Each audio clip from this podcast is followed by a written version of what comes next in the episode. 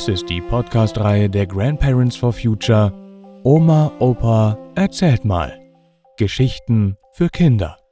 Jeden Freitag erscheint hier eine andere spannende neue Folge. Und jetzt viel Spaß beim Zuhören.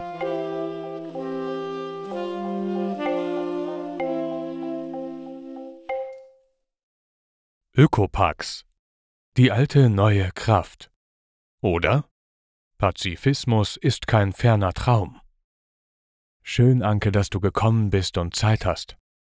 Also, Peter, ich verstehe das nicht mit dem Podcast. Warum schreibst du hier Geschichten im Podcast, die von Krieg und Frieden handeln und auch Geschichten, die von der Klimakrise bzw. Klimakatastrophe handeln? Ja, das ist wohl das Problem, das ich habe. Oder besser das, was wir alle haben. Wir leben in einer Krisenzeit.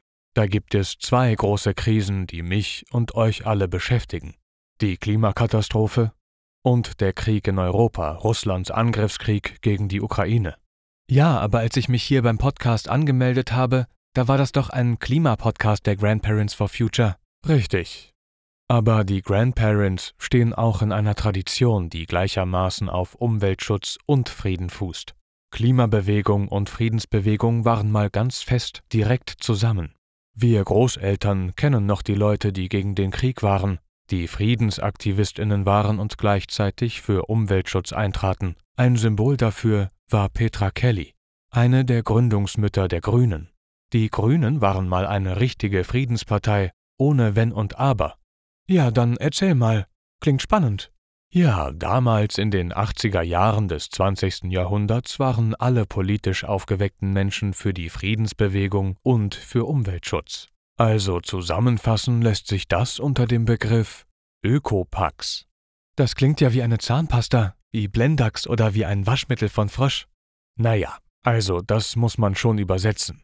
Öko kommt von Ökologie, also aus dem Griechischen von dem Wort Oikos, Haus. Das bedeutet, dass alles, das Haus, also unsere Erde, in Ordnung gehalten werden muss. Und Pax kommt aus dem Lateinischen von dem Wort Frieden.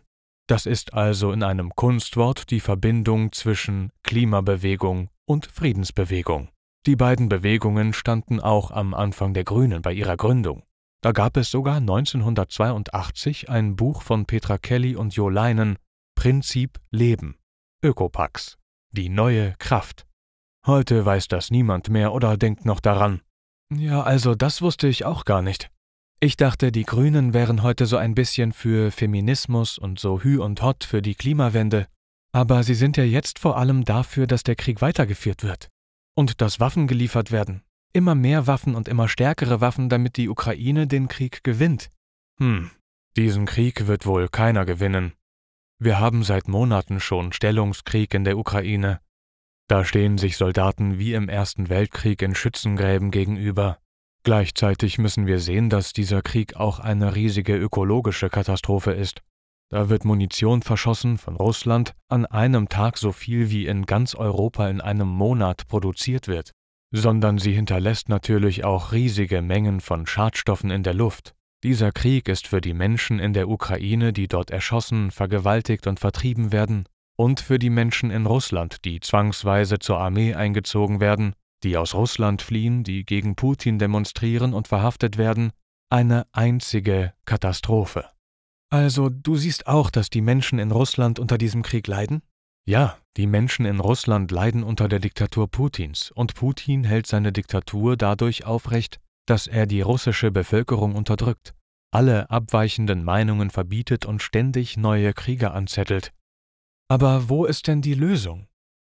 Die Lösung hier in Deutschland ist, dass wir für die Klimabewegung demonstrieren, wie wir das am 3. März getan haben, gleichzeitig aber auch für den Frieden eintreten, indem wir fordern, dass es jetzt konkrete Vorschläge für Friedensverhandlungen gibt. Das Töten und Morden muss ein Ende haben. Verhandlungen? Mit wem willst du denn verhandeln? Ob Putin überhaupt darauf eingeht? Ich weiß es nicht. Aber wir müssen erstmal einen Vorschlag machen. Das machen auch verschiedene Staatschefs aus Lateinamerika und Asien und das macht auch der Papst. Aber Putin ist doch ein Kriegsverbrecher und einer der größten Klimasünder auf der Welt. Ja, manchmal musst du auch mit Verbrechern verhandeln, wie die Amerikaner mit den Taliban in Afghanistan. Und ohne dass Russland als flächenmäßig größtes Land der Erde mitmacht, ist der Kampf gegen die Klimakrise nicht zu gewinnen. Und so ein Vorschlag richtet sich ja auch an die Bevölkerung in Russland. Wir haben nichts gegen euch. Wir wollen Frieden. Aber ist das nicht eine Illusion? Putin will doch gar nicht verhandeln. Ja, mächtige Staaten, mächtige Personen müssen ihn wohl zu Verhandlungen nötigen oder zwingen. Aber was ist denn die Alternative zu Verhandlungen? Immer mehr und stärkere Waffen, eine immer stärkere Verstrickung in den Krieg? Am Ende mit eigenen Soldaten oder mit Atombomben? Aber das will doch kein Mensch. Richtig, aber der Krieg hat seine eigenen Gesetzmäßigkeiten. Er wird immer schrecklicher und größer. Das wird dann Eskalation genannt. Das bedeutet Zunahme oder Aufwallung.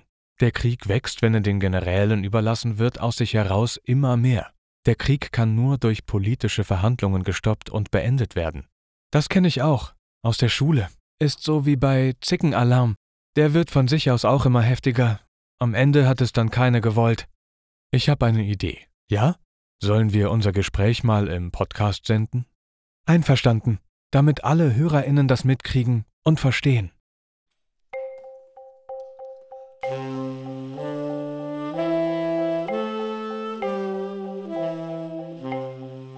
Das war Ökopax. Die alte neue Kraft. Oder Pazifismus ist kein ferner Traum. Gelesen von Matthias Wieck. Vielen Dank fürs Zuhören und bis nächsten Freitag.